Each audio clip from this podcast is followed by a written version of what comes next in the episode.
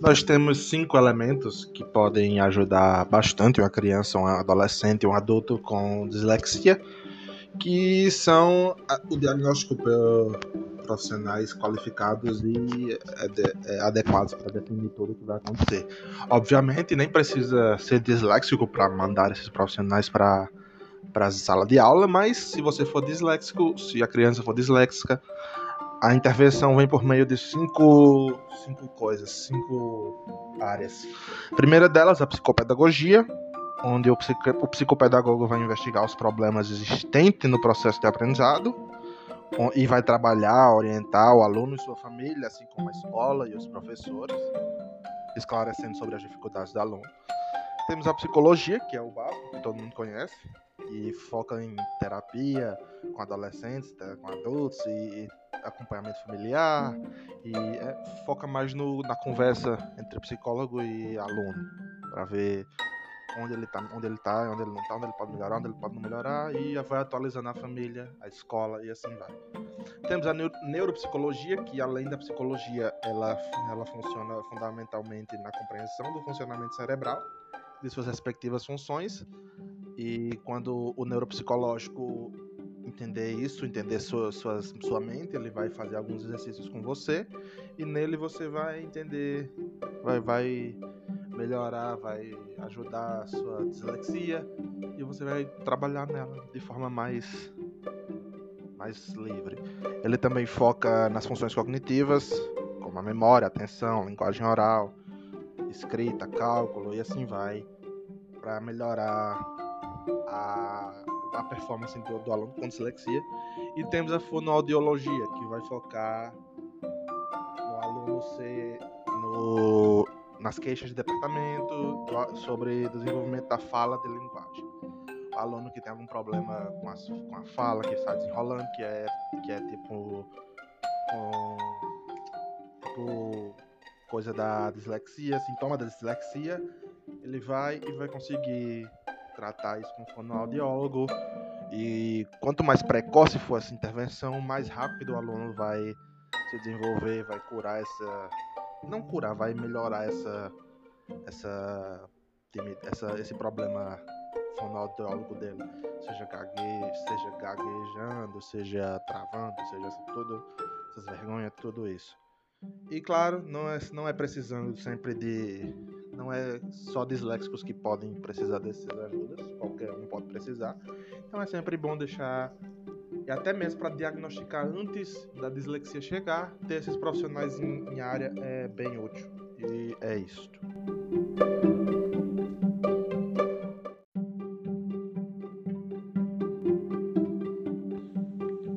A vida de um disléxico é norteada por muitas dificuldades na escrita e na fala é muito comum ver pessoas que tenham esse problema vivendo de forma reclusa pela vergonha ou medo de se mostrarem à sociedade.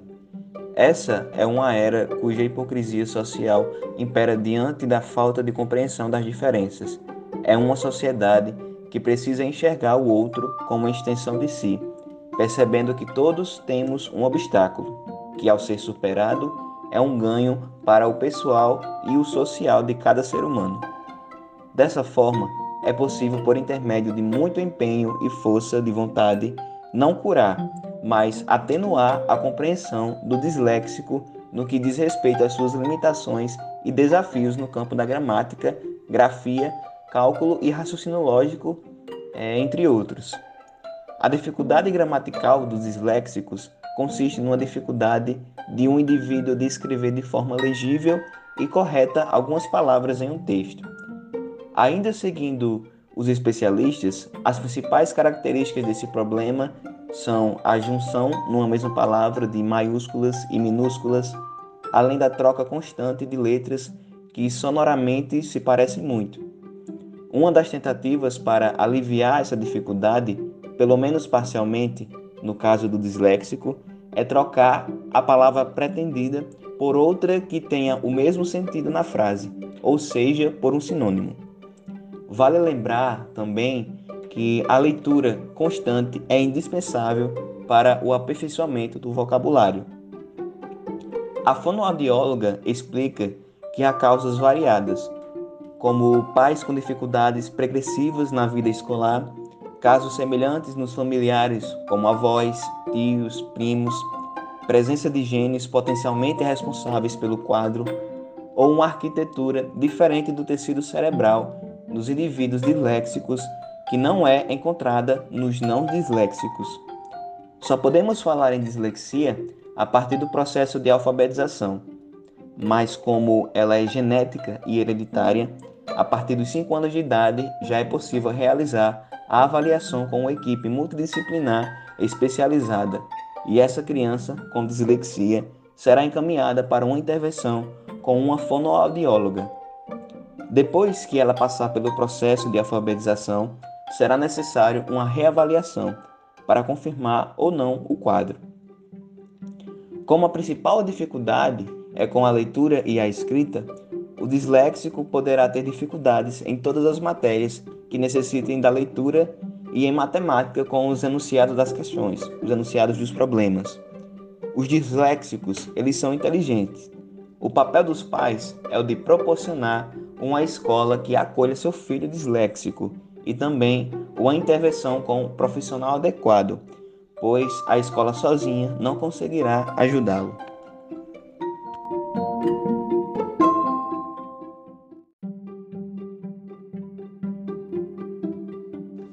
Agora eu vou falar sobre as principais características da dislexia. A primeira é a dificuldade de soletrar, dificuldade para ler, escrever ou soletrar, principalmente na fase da alfabetização. Pode não ter nada a ver com preguiça de estudar, então é sempre bom ficar atento nesse caso. Leitura silábica. O que é essa leitura silábica? A criança começa a ler dando pausas durante as sílabas, como por exemplo, se ela estiver lendo o menino, ela lê devagar em voz alta assim, o, me, mi, no. A outra característica é a criança não entende o que ouve. Faz com que a criança não entenda o que o professor fala, não sendo capaz de escrever, interpretar textos e compreender o enunciado do problema, ou seja, traz prejuízos tanto sociais quanto na aprendizagem da, dessa criança. Outra característica é os problemas para associar os fonemas às letras e sílabas. Os principais exemplos e sinais de sintomas de dislexia, quando eles estão com problemas de identificar esses fonemas, são trocar as letras, principalmente quando possuem som parecido como por exemplo FV, BIP, DIT. Elas sempre se confundem muito quando existem esses casos aí. Inversão e, diminu e diminuição ou acréscimo das letras às palavras. A criança não entende o que houve e tem problemas para associar os fonemas, as letras e as sílabas. Isso aí é a inversão e diminuição ou acréscimo das letras e as palavras problemas com a coordenação motora. Eles têm dificuldade de coordenação que afeta principalmente a participação e o funcionamento de habilidades na vida diária, na educação e no trabalho. Dificuldades para decorar a tabuada e conceitos matemáticos. Além da deficiência para ler, muitos apresentam também esse problema. E isso é, ocasiona um grande risco, um grande risco, já que a base do ensino fundamental é a tabuada e os problemas de matemática assim. A criança não gosta de ler especialmente em voz alta. E especialmente em voz alta. A criança não consegue ler direito e sempre que consegue ler é especificamente em voz alta. Sempre só consegue ler em voz alta. A escrita é lenta e desordenada, que é o resultado também dos problemas que as crianças têm com a coordenação motora. A coordenação motora afeta a escrita também, que muito difícil de entender, lento e desordenado. É importante entender que, o, que um sintoma isolado não é sinal de dislexia, mas sinais persistentes devem ser avaliados por um psicólogo especializado em dislexia.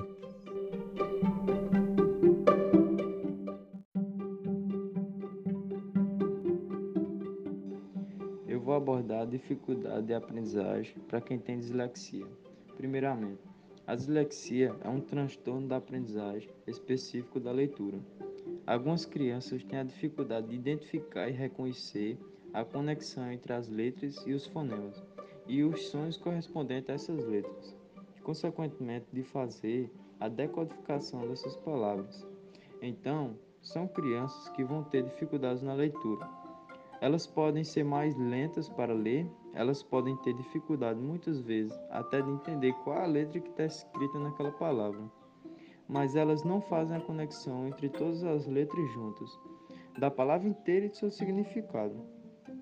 Tipos de leitura como travamento e quando lê a palavra inteira, esquece o que leu no começo, não fazendo a relação entre as informações. Geralmente, as crianças apresentam estas dificuldades no início da alfabetização e pode ser confundida com inteligência baixa ou desmotivação. Esse transtorno está relacionado ao processamento de informações que ocorre diferentemente no cérebro de quem apresenta o distúrbio. Como foi citado anteriormente, a dislexia não está relacionada com inteligência baixa, uma vez que as crianças disléxicas mostram bons resultados em testes de lógica e atividades cognitivas. Às vezes, essas crianças podem até apresentar inteligência acima da média. A dislexia não tem nenhuma ligação com nenhum tipo de retardo ou deficiência mental e não indica futuras dificuldades acadêmicas e profissionais. Como se trata de uma dificuldade de aprendizagem, a criança pode apresentar um mau comportamento dentro e fora de sala de aula.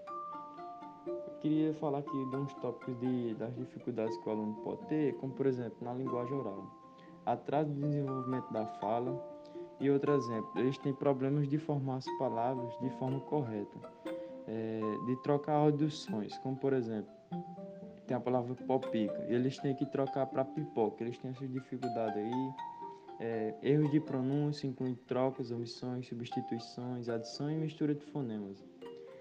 É, na leitura, erros de conhecimento de palavras, mesmo as mais frequentes, frequentes.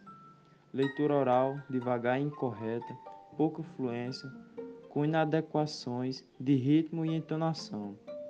Na escrita, tem, eles têm erros como de soletração e ortografia, é, dificuldade da produção textual com velocidade baixa e esperado para a idade de escolaridade.